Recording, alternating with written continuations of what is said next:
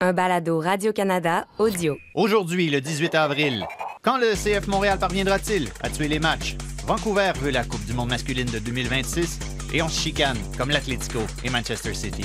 Ici Asun Camara. Ici Antoine Dehay. Ici Olivier Tremblay et vous écoutez Tellement Soccer. La voilà, Julia Grosso pour propulser vers la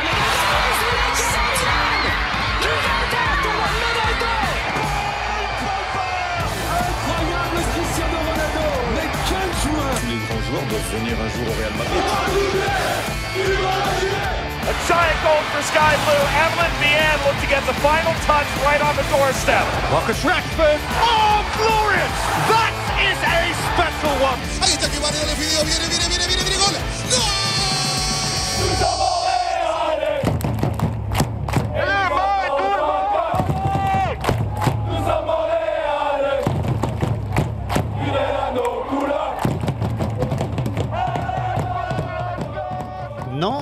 Je ne suis pas Christine Roger.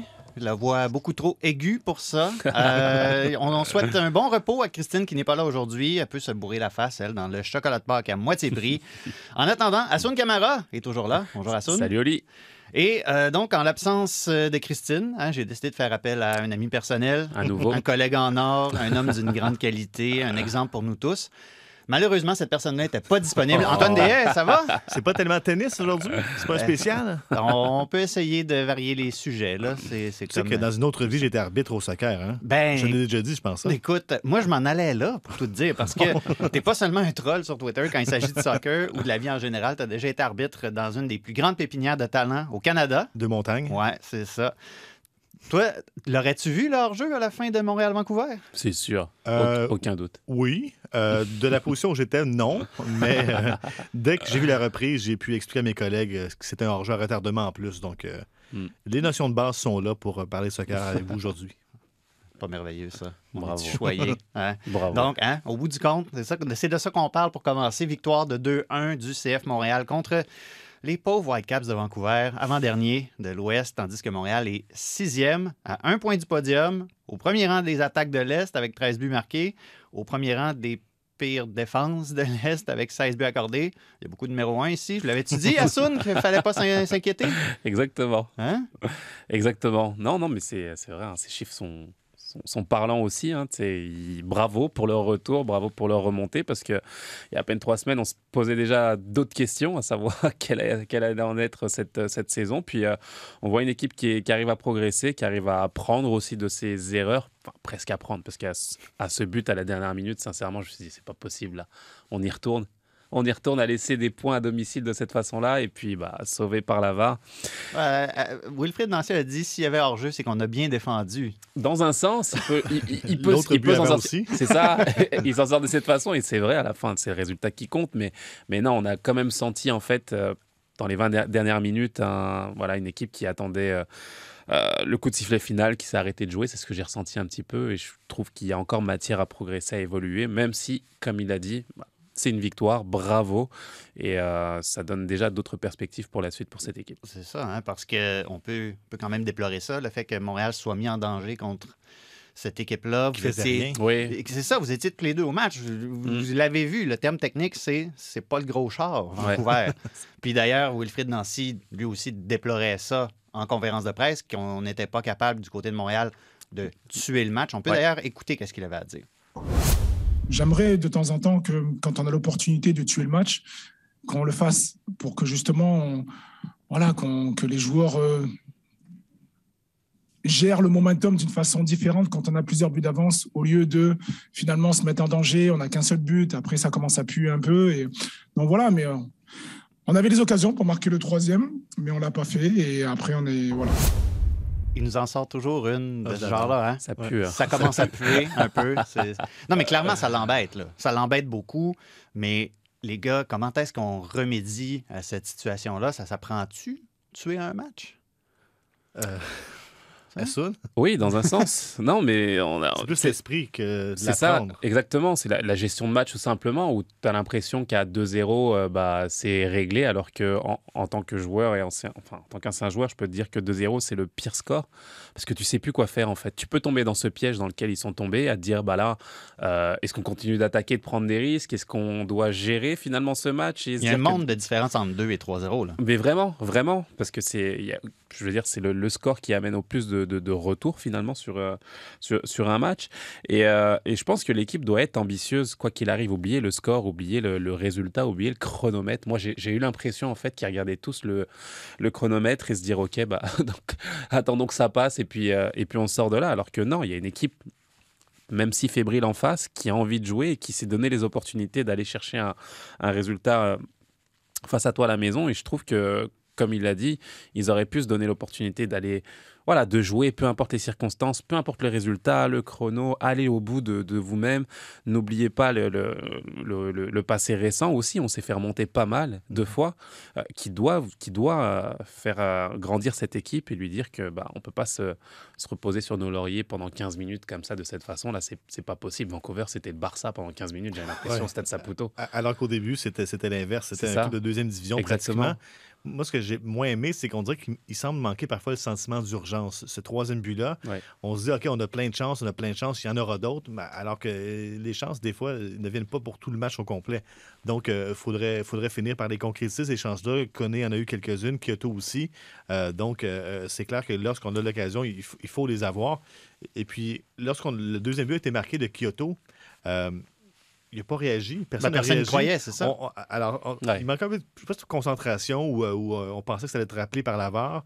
Euh, c'est plus ça, c'est l'intensité qui doit être là à tout moment. Mm. Et là, on a baissé la garde un peu, on a laissé Vancouver revenir. Quand Cavallini est entré, ça fait une bonne différence.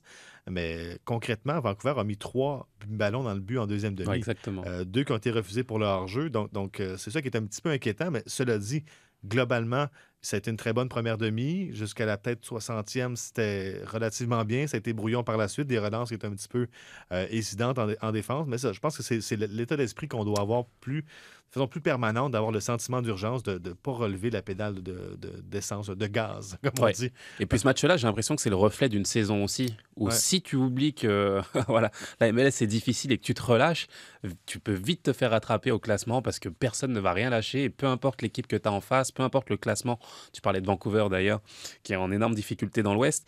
euh, tout le monde peut t'inquiéter en fait. Et à partir du moment où tu te relâches, bah, euh, tu peux être euh, voilà, amené à, à dégringoler. Donc j'espère vraiment que ce match va leur servir.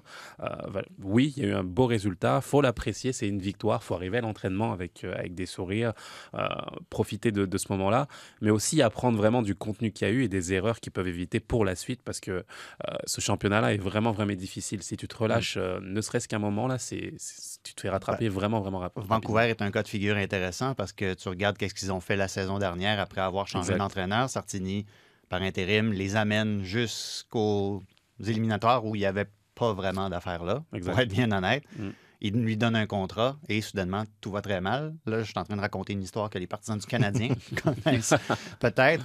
Mais euh, bon, euh, peut-être un petit mot sur euh, Georgi Mialovic qui marque euh, Extraordinaire. Hassoun qui a raté ce, ce- ce but-là. Faut mais- être à ça, hein? Faut être C'est à au c'est pas match. de ma en- faute. en- c'est- en- C'était c'était la prémisse de base du texte d'Antoine après le match. Il faut être ponctuel pour les matchs. Tu arrives du, au euh, stationnement, tu Montréal. as ton ticket, tu as la dame qui appelle son collègue pour rentrer. Euh, Je veux dire, j'ai passé 15-20 minutes euh, à me garer quand, quand, quand, quand on en prendre le prend métro. Ah oui, il faut prendre le métro. Ouais, c'est ça. T'es de retour sur l'île, il faut prendre le métro. vrai, c'est vrai. Mais, non, mais Georgie était, était en une carrément du site de la MLS parce que, bon, ses coéquipiers, certains médias essaient de mousser sa, on va dire, pré-candidature Mhm. comme joueur de l'année. C'est de bonne guerre. Il a fait un bon match, un but, une passe décisive, cinq passes clés. Il a gagné les deux tiers de ses duels, c'est pas mal. Par le passé, il y avait un joueur qui. ben, dès qu'il mettait le pied sur le ballon, il y avait comme un, un murmure dans le stade. Je ne veux pas le comparer à Nacho Piatti nécessairement, mais est-ce que vous avez senti qu'il y avait un peu ce même genre de fébrilité-là qui s'installe quand Georgi Mialovic commence à toucher au ballon? Pas encore, je pense. Est-ce qu'on approche de ça? il, il est dangereux, il a des très bonnes qualités. Euh, J'ai pas l'impression que dans, dans le- pour le grand public encore, c'est la même ferveur quand, quand il a le ballon. Mais là-dessus, pour, pour ses jeux, pour ses actions, le- sa passe décisive aussi à Kyoto en deuxième demi, euh, il est très présent. C'est le cœur en ce moment de l'attaque montréalaise. Euh, mais Ça j'ai tombe pas bien, encore- il, y a un petit peu de jacka à gauche en plus. mais, mais j'ai pas encore entendu de murmure dans les gradins, mais ça viendra, ça se bâtit, un Ouais. murmure. Hein? Ça se, ça se bâtit, comme tu l'as dit, puis euh, c'est l'aura du joueur qui, qui, qui le fait aussi. Je veux dire, Nacho n'avait pas besoin de, de publicité pour qu'on parle de Nacho. Mm. Je veux dire, euh, euh, Georges Milaovic, avec tout le talent qu'il a aujourd'hui, on a, on a l'impression qu'il faut euh, demander à ce que les spotlights et les projecteurs soient sur lui. Eh, regardez, on a un joueur là. Non, Nacho. Oh, Il était là. Oh, ok, ok, ce gars-là est là. Donc, euh, c'est c'est la différence qu'il y a aujourd'hui. C'est un super joueur qu'on a au, au CF Montréal, bien entendu. C'est un, un des, des meilleurs de la ligue aujourd'hui. Euh, mais je pense vraiment qu'il a encore une grande marge de progression aussi, paradoxalement. C'est vrai qu'on est, on est, on est content de ce qu'il fait, mais il peut, j'ai l'impression qu'il peut amener plus, il peut avoir un volume de jeu encore plus intéressant et être justement ce joueur qui va être décisif euh, à, à- à chaque match. Donc, il est, il est bien parti en ce début de saison, mais c'est sûr que le- l'équipe va devoir se reposer sur euh, son leadership technique, bien entendu. J'ai vu des, euh, des flamèches aussi qui me faisaient penser à, à Nacho Piatti, ses derniers buts. Ouais, non, ça, son- Je voulais pas créer ce genre d'attente-là, mais c'est bon, Assoun, vas-y. j'ai bien aimé son dernier but où, euh, à l'extérieur, il était rentré à l'intérieur, petit crochet, frappe. Je veux dire, il y a des choses qui, qui, qui, qui sont super intéressantes et plaisantes à voir chez ce joueur-là. Euh, il pue le foot pour reprendre les, les, les phrases de, Wilfried, de Wilfried dont C'est peut-être ça, le- c'est peut-être ça le titre de l'épisode d'aujourd'hui. Ça pue le foot. Ça pue le foot, exactement. Pour reprendre les, les termes de Wilfried Dancy. Mais euh, et oui, à lui justement de continuer à grandir pour avoir bah, les mérites qu'il aura par la suite. On parle de sélection avec l'équipe nationale, on parle de, de- de Coupe du Monde, pourquoi pas. Ce serait, euh, ce serait vraiment une belle trajectoire et l'accomplissement bah, de, de, la saison qu'il aurait eu avec le CF Montréal. En tout cas, je dis ça comme ça, mais il y a quelques années, pour euh, faire valoir la candidature de Sébastien Jovinko comme joueur le plus utile de la MLS, le Toronto FC avait envoyé de la pizza Avec à beaucoup de membres des médias. Donc, euh, je Beaucoup- lance ça. Euh, comme ça, nous, de notre côté, on va être obligé de refuser, mais je suis sûr qu'il y a plusieurs médias qui vont être contents de recevoir ça si jamais ça se concrétise du côté du CF Montréal qui va continuer son épopée jusqu'au plus haut sommet de la MLS. On n'en doute pas. Samedi prochain, sur la pelouse de l'Union de Philadelphie. Ah, euh, honnêtement, j'ai des papillons, comme si je venais jouer un match. Euh, depuis hier soir, euh, j'y pense beaucoup. Euh, je suis allé sur la route avec l'équipe euh, quand, ils ont joué contre, euh, quand l'équipe a joué contre les Red Bull à New York. Donc même là, j'ai eu le sentiment comme si j'allais jouer un match, honnêtement. Mais aujourd'hui, c'est très spécial. Le, le soleil est avec nous. Donc je pense que ça va être une, une belle après-midi de, de soccer. Il a eu raison. C'est le nouveau président du CF Montréal, Gabriel Gervais. Aussi soleil, nerveux, ben oui. Il était aussi nerveux avant son premier match comme président qu'un un arbitre de javelot avant une compétition de débutants. hein? Antoine, tu t'es entretenu Oui. avec euh, Gabriel Gervais. Qu'est-ce qui t'a sauté aux yeux lors de cette rencontre-là? Euh, sa lucidité. Euh, il sait qu'il a beaucoup de travail à faire dans son nouveau mandat. Euh, aussi son ouverture euh, envers le public montréalais, envers la tâche en complet, parce que physiquement, on a fait l'entrevue à l'extérieur du stade devant, et, et pour marcher vers nous, il y avait environ 50 mètres à marcher. Il a été arrêté au moins trois fois par des partisans qui l'ont pris en photo, qui ont demandé un autographe. Euh, ce qu'on n'aurait pas vu, je pense, sous l'ancienne présidence. Euh, il a aussi croisé Youssef Daha qui débarquait d'autobus, le- l'entraîneur des gardiens de Vancouver. Euh, gros Un ancien de la maison. un ancien de la maison, grosse accolade. Donc, c'est quelqu'un qui est à sa place, qui est heureux d'être là, euh, qui est très conscient aussi du travail à faire. Euh, parce que, bon, on, va- le mentionner, la- l'assistance samedi, 12 000 spectateurs pour un match d'ouverture, c'est- pas normal. Euh, c'est pas ce que l'équipe souhaite. Donc, il sait qu'il a beaucoup, beaucoup de travail à faire. Mais je sens quelqu'un qui est, qui est un, un- j'allais dire un jeune homme, à mi-quarantaine, un homme On a le droit. un homme mature de 45 ans qui, euh, qui est très lucide par rapport à la tâche. Je sais qu'il y a beaucoup de travail à faire, qu'il y a un intérêt très réel pour lui. Je sens que c'est encore un peu une euh, lune de miel pour lui. C'est les débuts, tout est beau pour l'instant. Il, voit le travail à faire, mais il le fait dans le plaisir. Il est revenu de Houston. Il a fait des rencontres avec la Ligue là-bas, avec la MLS. Donc, euh, on sent que sa mission l'intéresse, sa mission le passionne. Euh, et, et déjà qu'il soit accessible comme ça rapidement à quelques heures d'avis, on a fait une demande euh, pour une entrevue très, très tard le matin, puis finalement on a pu l'accrocher. Donc, euh, donc je sens qu'il veut vraiment retendre la main à une communauté montréalaise qui, euh, qui boude son équipe depuis, depuis la pandémie, sans raison, oui, de la pandémie, mais je pense qu'il y a un lien qui a été brisé. On connaît bien sûr l'histoire du rebranding et tout, Mhm. mais je pense que c'est quelqu'un qui sait qui s'attaque à une tâche difficile, qui se met pas la tête dans le sable, et c'est quelqu'un qui est assez intelligent pour voir que ben, ça va prendre du temps. Donc, euh, je pense qu'il veut rien changer trop vite, mais je pense qu'il est conscient de la tâche à accomplir. Et euh, non, j'ai eu une très, très bonne impression. De, je le connaissais, il faut dire. Euh, Gabriel, on a travaillé un petit peu ensemble à Radio-Canada. Ben oui, On l'a couvert un comme joueur. collègue. Un joueur très fiable sur le terrain. S'il est aussi fiable dans son bureau de président, ben, je pense que le CF Montréal est en meilleure main aujourd'hui. C'est un thème qui revient souvent, hein, le lien à rebâtir avec la communauté. Euh, je vais citer un, un extrait de l'entrevue que tu as menée avec lui. J'aimerais qu'on puisse tourner la page sur le débat d'identité. Je voudrais que notre identité soit claire. C'est essentiel que notre identité s'attache à la mission cette année. On pourrait tourner la page là-dessus, montrer qu'on est une organisation solide. Fin de la citation. Et quand il parle de clarifier tout ça, de rebâtir le lien avec les gens, il parle aussi de l'interne. Il parle aussi de rebâtir ça, que ce soit limpide à l'intérieur même des bureaux avant d'aller à la rencontre des gens. C'est une, bonne nouvelle, ça, qu'on ait cette lucidité-là aussi. C'est toi qui es le mieux placé euh, pour parler de l'interne du CF Montréal, pour avoir travaillé dans les bureaux à Sun aussi, euh, Oui. a pu voir l'intérieur. Moi, malheureusement, j'ai un œil extérieur seulement sur l'équipe. Malheureusement, dit-il. Oui, parce que c'est clair que ouais, c'est clair qu'il y a certains départements qui, qui vont travailler plus étroitement dans les, dans les prochaines semaines, prochains mois. Non, c'est euh, c'est sûr que c'est un mandat euh, excitant pour lui. J'ai l'impression que, je veux dire, je me mettrais à sa place aujourd'hui, je serais, je serais vraiment heureux d'avoir ce, ce, ce poste, Ben oui, tu d'arriver. arrêté à tous les 17 mètres environ. Surtout pour ça. Et en même temps, il y a une pression euh, extraordinaire sur ses épaules, comme Ouais. tu l'as dit, Antoine. C'est ça, c'est que euh, la lune de miel est là, euh, c'est l'ancien joueur, c'est euh, celui avec beaucoup de charisme qui arrive avec, euh, avec son, son pédigré. Et et il y a toute cette tâche, finalement, à, à affronter aussi. J'ai l'impression qu'il y a, tout à refaire dans ce club, paradoxalement, avec tout le potentiel qu'il y avait, euh, la fracture avec les supporters, dans les bureaux, comme on l'a dit, sur le terrain. Euh, c'est un mandat euh, pas évident pour Gabriel Gervais. Donc, euh, euh, j'ai hâte de voir, moi, comment il va amorcer ça. Il y a eu des, bons, des, des belles discussions et des bons mots qui sont sortis. J'ai bien aimé son idée de, bah, de, de commencer par la base, commencer par les salariés, d'avoir une, une équipe qui ressemble finalement à, à Montréal, avec beaucoup de diversité, la place des femmes aussi dans, dans son organigramme, et, et de voir ce que ça, ce que ça va donner aussi pour, pour les partisans, parce que euh, moi, ce qui m'a fait le plus bizarre, en fait, c'est... euh, je veux dire, c'était une belle fête quand tu gagnes à, à domicile de cette façon, mais je veux dire, l'ambiance, il y, a y quelque chose qui... quelque chose de différent Hmm. par il, y a, il rapport y a un manque. il y a un manque. Sincèrement, euh, je veux dire, on se compare souvent à, à ce qu'on a fait par le passé, etc. Mais l'impression que j'avais lorsque j'étais sur le terrain et le ressenti que j'ai en tant que spectateur aujourd'hui, j'ai l'impression qu'on est dans deux clubs différents. Sans dire que c'était mieux avant. Il y avait des, problèmes, etc. Mais euh, je veux dire, la frénésie, la ferveur, le, le- le- le- l'excitation aussi qu'il y avait à la bord du stade ou pendant un match, euh, j'ai l'impression qu'il y a quelque chose qui a disparu et, ça me manque. Ça me manque, ça manque quand j'arrive au stade. J'ai l'impression que, le club bah, doit travailler là-dessus, parler avec les supporters parce qu'un terrain, je veux dire, ça se passe ici, mais j'ai regardé PSG Marseille hier, c'était, sans les supporters, Ah oui.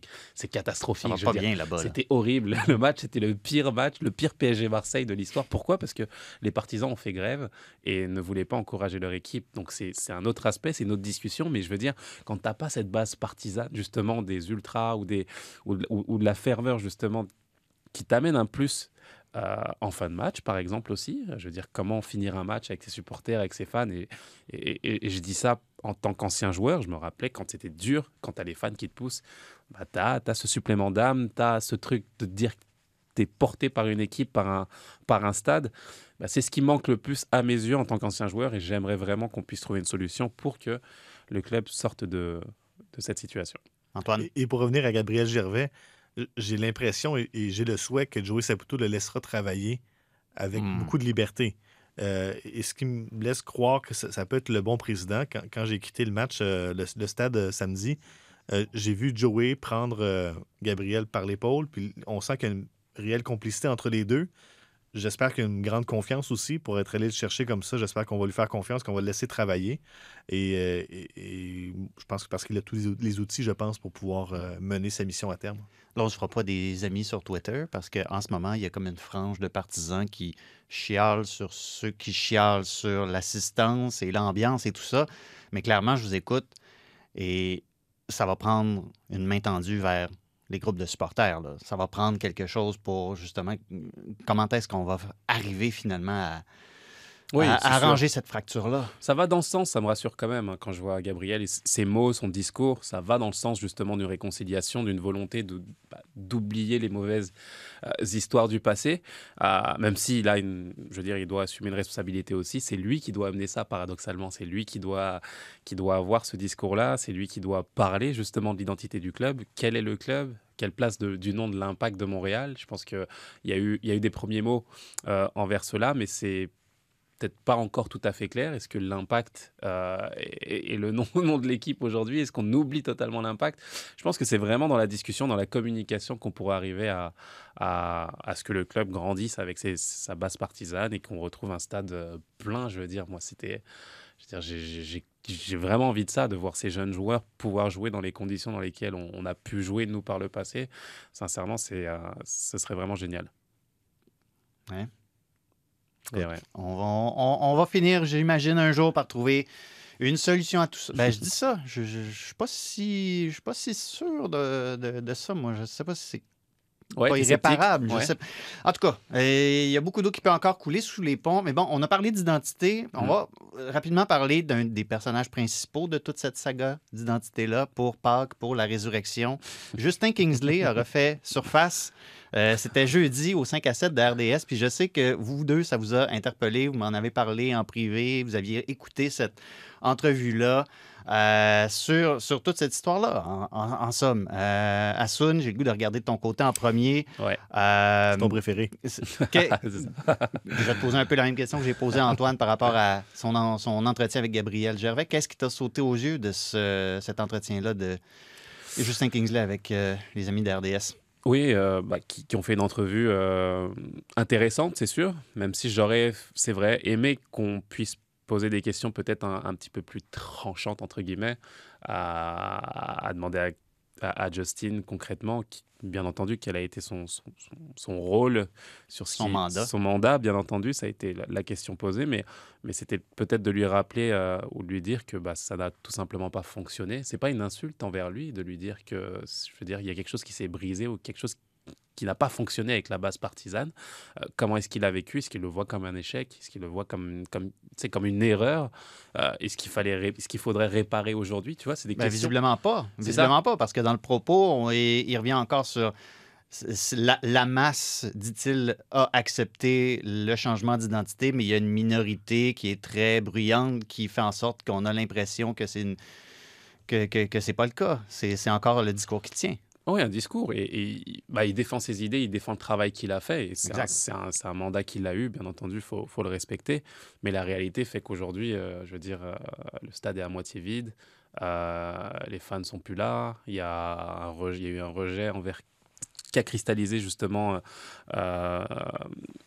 Kevin Gilmore à ce niveau-là. Et ça fait partie justement du, du rebranding. Et le premier sujet, ça, ça a été ça. Donc, moi, je pense vraiment que j'aurais aimé voir un mea culpa en fait, un Mhm. mea culpa et de dire qu'ok, euh, on a voulu changer, il faut leur donner crédit le fait d'avoir pris le courage de vouloir changer, de vouloir, il fallait, il fallait faire évoluer ce club.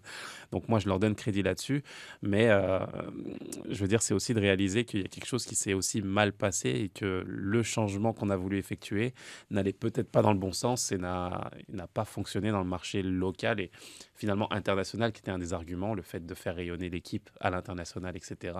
Je pense pas que ça, ça été un succès à ce niveau-là, à mes yeux. Avec tout le respect que j'ai pour, la MLS, de vouloir changer le nom de l'équipe pour la, la faire rayonner plus à l'international, c'est comme si une équipe de hockey suisse changeait de nom pour avoir plus d'attrait à l'international. C'est pas le nom de l'équipe qui fait, qui fait connaître le club, c'est les performances, c'est les victoires, c'est les noms des joueurs qui viennent jouer ici. On n'a rien contre la Suisse, Jab. hein. On a C'est- d'autres c'est- réalisateurs C'est un pays que j'adore, que j'ai habité. qui nous fait signe Mais la. Ligue suisse de hockey, euh, disons qu'en termes de puissance mondiale, elle est un peu plus loin. Donc, donc, donc ce que je veux dire, c'est que, c'est que on- dirait qu'on a trouvé une solution à un problème qui n'existait pas nécessairement. Donc, je suis d'accord avec Assun que le club devait évoluer en termes d'image et tout ça. Est-ce que le nom, c'était le problème? Je ne suis pas convaincu. Je ne le suis pas encore aujourd'hui. Je, je comprends l'idée de vouloir faire grandir le club. Ce que j'ai moins aimé de l'entrevue avec de, à, à RDS, c'est que on dirait que c'était encore une opération marketing de la part de Justin Kingsley pour venir Qui ne défendre... travaille plus Oui. pour le club. C'est ça, En qui, plus. qui ne travaille plus pour le club, mais qui vient défendre son propre travail. Mm. Il a le droit de se tromper. On a tous le droit de se tromper. et, et de ne pas l'admettre, comme le dit Assoun, c'est un petit peu dérangeant. Et, et lorsqu'on dit qu'on. Lorsqu'il laisse entendre, c'est un peu un mandat qu'on lui a confié. Il faut savoir que Justin Kingsley et Kevin Gilmore sont des complices de longue date, travaillent ensemble de longue date. Je suis pas convaincu que c'est vraiment seulement la direction du club qui a appelé Justin en disant voici ce qu'on ce veut que tu fasses.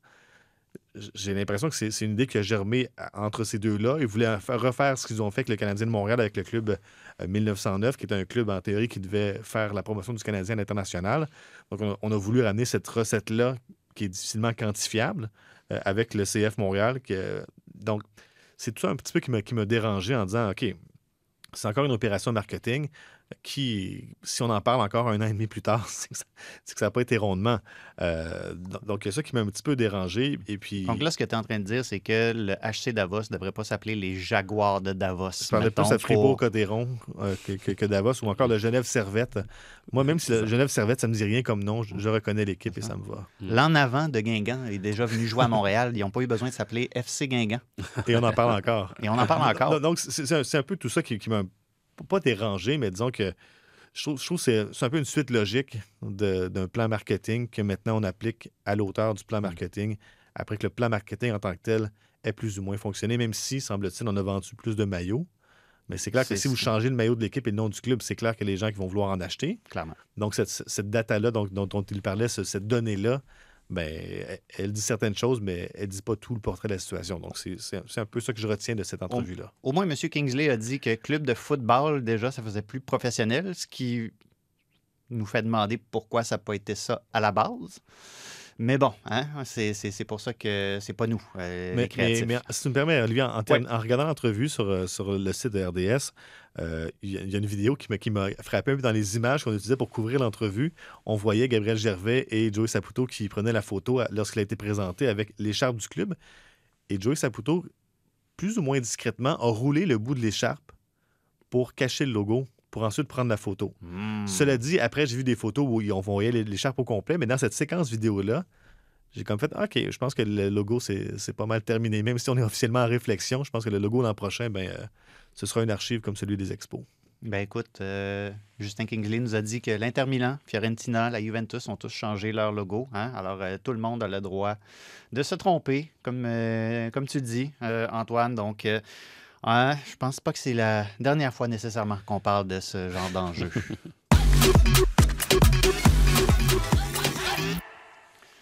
Bon, on apprenait la semaine dernière que Vancouver était désormais une ville candidate pour accueillir des matchs de la Coupe du Monde masculine de 2026 avec Edmonton et Toronto. Assun, je vais te citer, tiens donc, un tweet qui Oui. a euh, animé mon qui- un tweet qui a animé euh, ma timeline pendant toute euh, la journée la semaine dernière. Je trouve vraiment dommage pour Montréal de manquer cette occasion unique. Est-il trop tard pour réunir un collectif d'amoureux du football pour faire entendre leur voix? Fin de la citation. As-tu trouvé réponse à ta question, Assoun? Bah, je l'avais déjà, en fait, ma réponse en posant la question.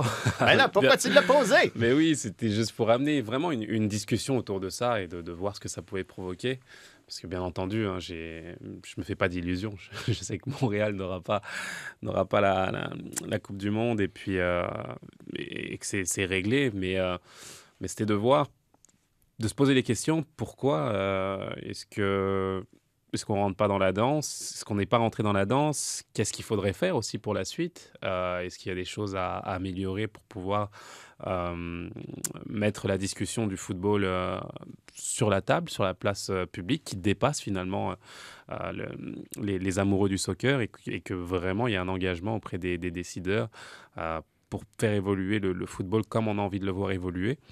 Et c'est vrai que bah, je trouve ça dommage. Je trouve ça dommage qu'on manque cette occasion-là, unique, entre guillemets. Et, euh, et à mes yeux, bah, s'appuyer là-dessus, essayer de s'appuyer là-dessus pour voir ce qui peut être amélioré par la suite, c'est aussi euh, bah, d'amener ce type de discussion avec, avec les, les personnages. Ça a, été animé- ça a été pas mal animé, il y a eu pas mal, Ouais. de, pas mal de clash aussi, mais ça a le mérite d'amener le débat et c'est ce que, c'est ce que je voulais aussi. Antoine, toi, tu n'as pas répondu à ce tweet-là? Justifie-toi. Les, les gens ils pensent que je passe ma vie sur Twitter. C'est pas vrai. c'est ça. Euh, je dors des fois. je mange. De temps en temps. Euh, non, mais euh, autant j'aime le soccer, autant j'ai l'impression que c'est la bonne décision de ne pas être candidat pour Montréal en ce moment parce qu'il y aurait, il y aurait tellement de travail. Mais d'un autre côté, c'est paradoxal parce que j'espère que finalement, cette occasion ratée-là, parce qu'on se dirige vers ça, ben, ça mette les choses en marche pour le Stade olympique de Montréal, qu'on fasse quelque chose, qu'on décide quelque chose, qu'on ne soit pas entre deux eaux tout le temps, avec un stade fermé, ouvert, pas ouvert, euh, qui peut accueillir, qui peut dépanner, mais qui ne peut pas être source, euh, euh, qui ne peut pas générer des grands événements. Est-ce que ce n'est pas l'occasion, justement, là, rêver là, de- de- d'utiliser ce prétexte pour ça, faire en, en changer les quatre ans, choses? en quatre ans, ça me semble un peu, un peu rapide euh, pour le faire, mais, mais là, j'espère que, OK, là, on voit qu'on a raté le bateau, là, Mm. qu'on décide qu'on fasse quelque chose avec. Oui, mais ça, on va, fait, faire, ça fait des années, ça fait 30 ans qu'il n'y a rien qui se passe. on va faire quelque chose avec, quoi qu'il arrive, à entendre Ouais. tes dire. Tu vois ce que je veux Mais, dire? mais- mais il faut- il faut le faire. Sauf, sauf que cela dit, dans le contexte actuel, si on regarde froidement les choses, d'investir euh, je ne sais pas combien de centaines de millions pour le rénover, plus ensuite les frais de la FIFA en ce moment pour avoir trois, euh, peut-être quatre matchs, euh, possiblement un excellent Paraguay-Japon. euh, avec tout le Un peu respect de, que j'ai un peu de respect pour Paraguay et Japon. qui, était- qui peut, qui peut donner un très bon match. Il n'a pas cité la Suisse. non, mais- non, la, la Suisse, c'est- très bon. Euh, non, c'est plus ça que je. Autant, en tant que partisan de, foot, j'aimerais avoir la Coupe du Monde dans ma cour, j'aimerais amener mes garçons là-bas, j'aimerais que la ville vive au rythme du foot, mais je comprends aussi que financièrement, publiquement, euh, il y a des freins, il y a des, interrogations. Et et, on parle souvent du rayonnement que ça pourrait générer pour Montréal. Je pense qu'en tant que métropole du Québec, on- ça On va. rayonne on, est, on rayonne assez. Puis, puis à ce sujet-là, Assoun, j'avais une colle pour toi qui est de- de- Oh. d'une extrême mauvaise foi. Allez, Moi, je suis allé. C'est pas ton genre, pourtant. C'est pas mon genre, mais, jamais. mais j'ai enfin. pu, j'ai pu couvrir la, la Coupe du Monde en 2010 en Afrique du Sud. OK? Ouais. Puis là, on a, fait, on a visité un paquet de villes. Puis 12 ans plus tard, il y a des villes que j'ai visitées que j'ai oubliées. Il y a des villes qui ont marqué l'histoire de la Coupe du Monde qui, que même toi, en tant que Français, peut-être tu as oublié. Te souviens-tu l'affaire Domenech Anelka Oui. contre le Mexique? Donc c'est un communiqué des joueurs. C'est un communiqué des joueurs. Par ce communiqué, tous les joueurs de l'équipe de France, sans exception, souhaitent affirmer leur opposition à la décision prise par la Fédération française de football d'ex- d'exclure Nicolas Anelka. Si nous regrettons l'incident qui s'est produit à la mi-temps du match France-Mexique, nous regrettons plus encore la divulgation d'un événement qui n'appartient qu'à notre groupe et qui reste inhérent à la vie d'une équipe de haut niveau. En conséquence, et pour marquer leur opposition à l'attitude adoptée par les plus hautes instances du football français, l'ensemble des joueurs a décidé de ne pas participer à la séance d'entraînement programmée aujourd'hui. Pour ce qui nous concerne, nous n'oublions rien de nos devoirs et nous ferons tout individuellement, bien sûr, mais aussi dans un esprit collectif, pour que la France mardi soir retrouve son honneur par une performance enfin positive. Les joueurs de l'équipe de France, merci messieurs, au revoir. Et ton commentaire, Véro C'était dans quelle ville? Bonne question. C'est ça, hein? On se souvient de Nice Na, nous, en France, en français. ça. C'est tout ça, le, centre, souvient. le centre d'entraînement. Polo Kwane. À Mm. Soun, j'étais à ce match-là, puis je m'en souvenais plus de quelle ville j'étais. C'est un, nom de ville, ça? Oui, Polo Ah. Je pensais que c'était le nom de quelqu'un. Non, Ouais, c'est Polo c'est le... Paolo Kwane. non, Polo Kwane. Donc, donc, pour, pour ce qui est du rayonnement, oui, ce serait important, mais, mais, mais cela dit, moi, ce qui, m'a- ce qui c'est pas. Bah, c'est pas tellement le rayonnement, en fait. Bien pour entendu. pour le développement, Oui. ouais. Puis, et là, l'exemple que j'aurais, c'est les Jeux de Vancouver en 2010, qui étaient à l'autre bout du pays Ouais. et qui ont généré tellement d'engouement partout. Donc, donc, ça, ça me rassure que le fait que même si c'est pas à Montréal en tant que tel, pour le développement d'avoir une Coupe du Monde sur le continent au Canada, je pense que les bénéfices vont être là malgré tout. Mais c'est clair que ce ne sera pas la même fête euh, aussi intense, mais, mais j'ai l'impression que pour le développement, j'ai l'impression que le travail va être fait quand même, même si c'est pas précisément à Montréal. Bah, on le verra par la suite, c'est sûr, mais c'est vrai que moi, je me place en tant que fan de, de- de football, bien entendu, et de, et de ressenti que j'ai pu avoir euh, en vivant des Coupes du Monde. Je me souviens des moments que j'ai vécu euh, en tant que Français euh, lorsqu'on a gagné la Coupe du Monde en 98. C'est- C'est c'est des moments impérissables et qui marquent finalement une, bah, Une vie. Je- Mais Ouais. vraiment, Ouais. à ce point, ça veut dire que euh, ça impacte une vie et ça change finalement la perspective que tu as sur un sport, sur euh, euh, des changements, sur l'identité du pays, sur la culture, sur le fait de ne plus sentir le racisme pendant un an, la formule black blanc beurre qui allait avec. Je veux dire, il y a tellement de choses hors, et- en dehors de l'économie et d'impact social qu'a eu cette Coupe du Monde que j'ai envie et je souhaite finalement que Montréal puisse vivre ça aussi. En tant que, je veux dire, en tant que fan et amoureux du football. Et j'ai comme l'impression qu'il y avait une occasion rêvée en fait de vivre ça pour nous, bien entendu, mais aussi pour ces jeunes euh, amoureux du foot qui, ont leur licence dans tous les quartiers ici, dans, tout, dans, toutes les, dans tous les petits clubs, etc. Et de me dire que bah, ils auraient une occasion unique de se dire que bah, des joueurs comme Mbappé, comme euh, bah, Benzema, il serait un petit bah, je sais pas, 35 ans, ça peut, ouais, ça peut le faire. Vive les vieux. Ouais, ça peut, ça peut le faire encore, peut-être dans 4 ans. Non, mais, mais, je veux dire, de, de voir finalement ces joueurs-là arriver à côté de ton école, à côté de ta ville et de, de, de développer un. Euh, de, de t'amener finalement ces émotions-là, sincèrement, j'ai l'impression que l'impact est bien au-delà de, de l'économique. Et, euh, et ça peut faire du bien à, nos sociétés. Ça peut faire du bien à des sociétés, à des villes, et de, de, de pouvoir euh, voilà, s'appuyer là-dessus pour grandir et évoluer. Et je peux dire que bah il y a certains jeunes après 98 qui ont voilà qui ont qui ont évolué d'une certaine façon et peut-être que sans ça bah, ils auraient fait autre chose. Peut-être que moi j'aurais peut-être pas aimé le foot de cette façon-là et peut-être que j'aurais j'aurais j'aurais fini autrement de, de, là où je viens dans un quartier populaire défavorisé etc. Et nous ça nous a ça nous a amené quelque chose et c'est pour ça que bah, c'était un petit pas un cri de, de, de colère, c'était pas de la colère du tout, mais c'est de me dire quel dommage finalement pour une ville comme Montréal, francophone, bah de, et le Québec, le rayonnement du Québec aussi, on parlait de rayonnement, mais de, de, de tout ce que ça peut apporter pour ces, cette région-là, bah, j'aurais aimé moi vivre ça en fait encore aujourd'hui. Voilà. C'est vous comment un cri du cœur de bonne foi est plus puissant qu'un argument de mauvaise foi. Mais non, mais on fait quiz.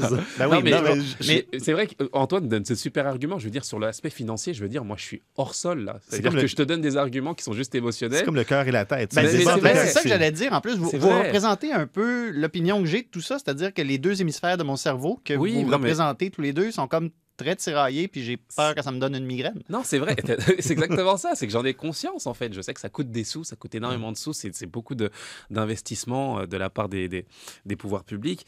Euh, et en même temps, je me dis, mais de l'autre côté, mais ça vaut tellement le coup, en fait. Ça vaut tellement le coup de, de pouvoir vivre ça, de pouvoir ressentir cette émotion-là, de de, de, de, de, de, voir un pays, qui, une ville, qui a une région qui va, qui va, qui va vivre ça, je, je, je, le souhaite en fait pour le Québec. Je le souhaite au Québec de vivre euh, ce que j'ai pu vivre moi plus jeune en fait. Et j'ai l'impression que bah, certaines, certains décideurs n'en ont n'ont peut-être pas conscience de ce, que ça pourrait apporter euh, à ce niveau-là. Et c'est pour ça que j'ai voulu, moi, donner mon témoignage et, partager mes impressions. J'ai l'impression que ça aurait pu donner quelque chose de fabuleux.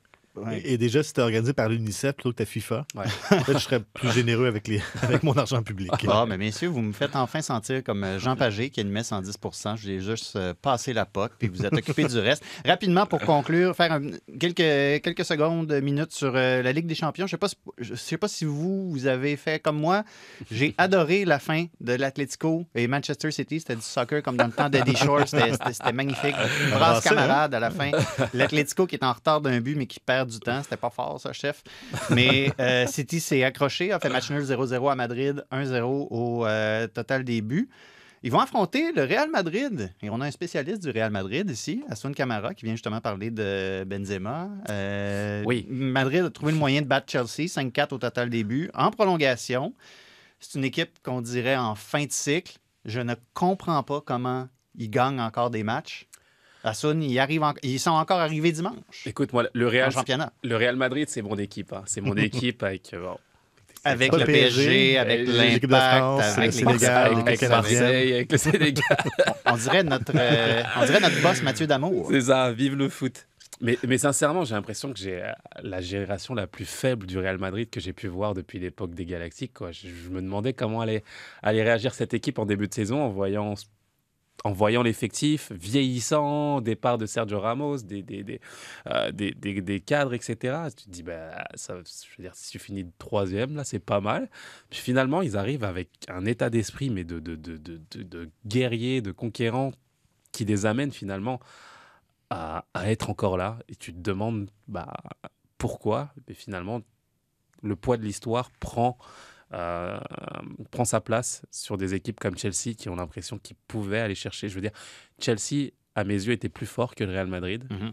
euh, beaucoup plus de qualité, physiquement plus fort, et puis tu as l'impression qu'il y a un truc qui fait que bah, le Real Madrid, c'est pas un club comme un autre en fait. Euh, on a beau être plus faible. Dirais-tu que c'est plus qu'un club? Oui, dans un sens. c'est ça. Allez, pour le Real, on le met quand même, mais, mais euh, je veux dire, c'est laisse-moi la moindre occasion pour venir te chercher, je vais aller te chercher, je vais te faire mal. C'est ça le Real Madrid. Et je pense que le bah, Chelsea a eu, euh, a eu des occasions pour leur faire mal justement et a laissé là une petite fenêtre. Et bah, le Real arrive à, à répondre et à, et à sortir de là de façon incroyable avec un, Real- à- un Karim Benzema extraordinaire aussi. Euh, c'est juste fabuleux. Le, le gars, 35 ans, il, Et c'est lui aussi dimanche qui va chercher le but gagnant face à Séville. contre Séville après avoir été mené 2-0. Donc, C'est- ouais, c'est c'est juste- c'est la magie. Ouais, C'est contre, juste euh, magnifique. Il est, il est incroyable. Je, je lui donnais sincèrement le. Enfin, j'ai failli le faire, mais non. Je vais mettre Sadio Mané dans la course aussi parce que Benzema, bien entendu, mériterait le ballon d'or. Mais j'ai envie de parler de Sadio Mané et de défendre un petit peu parce que avec tout ce qu'il a gagné, tout ce qu'il fait lui aussi pour son équipe, euh, j'aimerais bien aussi qu'on puisse le mettre dans la course finalement au Ballon d'Or. Mais c'est une petite parenthèse, un peu de chauvisme sénégalais qu'on referme tout de suite et on continue notre discussion sur la Ligue des En Champions. tout cas, contre Chelsea, l'équipe madrilène avait la touche, elle. OK. Dans l'autre euh, demi-finale, Liverpool a éliminé euh, Benfica. euh, et Liverpool va affronter l'équipe Cendrillon, Villarreal. Ouais. Un club qui vient d'une ville de 50 000 habitants, c'est-à-dire qu'on pourrait tous les mettre dans le stade de l'équipe euh, qu'ils ont battue, le Bayern de Munich, puis il resterait encore 20 000 bancs vides. C'est comme les Hein? Packers de Green Bay de la. NFL. ouais. Exactement. Et qui, dit, et qui dit Bayern dit Alfonso Davies, Mhm. Antoine. Eh oui, pendant que tout le monde am- regardait C'est ça. le match, euh, Toi, c'est le contenu canadien que tu surveilles. Oui. Tu as jeté un œil à cette rencontre-là. Puis il faut un- être ouais. clément avec Davies. Là. Il revient de plusieurs mois d'inactivité, mais pas sa meilleure. Ben, il est entré en, il est entré en deuxième demi. Ouais. Euh, puis euh, ben, sur le but qui, qui envoie Villarreal euh, en demi-finale, c'est lui qui, euh, qui couvrait le buteur. C'est lui qui le, qui le tient en jeu, qui tient mal sa ligne un petit peu. C'est lui qui semble un petit peu l'oublier. Donc, un petit peu de sa faute, je pense. C'est bah, Ils sont 11 sur le terrain, cela dit. Mais donc, ouais, j'ai regardé ce match-là. Mais, mais dans la Ligue des Champions, j'aime ce genre de surprise-là, même si on aurait aimé voir euh, Davies et le, et le Bayern plus loin. Euh, voir un petit club, ça me rappelle il y a, il y a une quinzaine d'années quand Leverkusen s'était rendu, euh, je pense que c'était Ouais. aussi en demi-finale. Euh, c'est ça le foot aussi. J'aime ça quand c'est c'est bien, les, les- les géants, la magie du Real Madrid, les, les gros ténors, mais j'aime ça qu'il y ait une invité surprise dans, dans le Carreras. Donc, Bien euh, sûr. Mais le sous-marin jaune, c'est leur deuxième présence en demi-finale en Ligue des Champions quand même. Hein? C'est pas, Ouais. euh, Ouais. pour, pour un club de mais cette est-ce que tu aurais taille-là, gagé sur eux en début de saison? C'est plus ma question. Absolument Pas pas. du tout. Voilà. Et là, ils sont septième du championnat D'autant de la que- donc Bah, c'est pas garanti pour la suite des choses. et tirer un coup de chapeau à, à l'entraîneur, Unai Emery qu'on aussi, est qui que Newcastle a essayé d'aller chercher. il allait le piquer. Non, mais c'est juste fabuleux ce qu'il arrive à faire, à aller accrocher autant de finales et de- d'être finalement cet entraîneur qui, euh, qui amène l'esprit coupe à ses équipes. Je veux dire, c'est c'est juste fabuleux. Donc, euh, coup de chapeau à lui. Euh, bravo. Et puis, ça va être ouais, un, un beau spectacle et une équipe difficile à battre aussi au vu de, Ouais. de ce qu'ils arrivent à montrer. Le deuxième euh, nom de famille de Unai Emery est Etchegoyen. On, Ah. dirait une, euh, on dirait le titre d'une chanson des Cowboys fringants. Euh, Antoine, tu te souviendras probablement ça. Je chante un peu? Ah oui, ah oui, Kachika. Oui. OK, je ne chanterai pas. Je voulais juste. euh, c'est comme ça que je voulais conclure le balado parce que Christine Roger nous avait bien averti sur Twitter ne me faites pas honte. Et je trouvais que jusqu'à jusqu'à ici, ben, on lui avait pas fait honte. Arrêtons Alors, avant euh, que ça dérape. alors, je pense qu'il fallait quand même rectifier la situation et faire en sorte qu'elle grince des dents un petit peu à la fin. Euh, Aswan Camara, merci. Ce fut un vrai plaisir. Antoine Deshaies, Un grand plaisir. grosse euh, présence en relève. Merci Oui. beaucoup. Jeff Facero, John Wetland, Melroas. en un seul en, en un seul homme, et Mel Roas. La gang ensemble. C'est merveilleux. Un super sub euh, de luxe. OK, c'est beau. Merci à. Jacques-Alexis euh, Bernardin euh, à la console, aux tables tournantes. Merci à vous, auditeurs, d'avoir été avec nous. On se retrouve la semaine prochaine pour un autre épisode de Tellement 5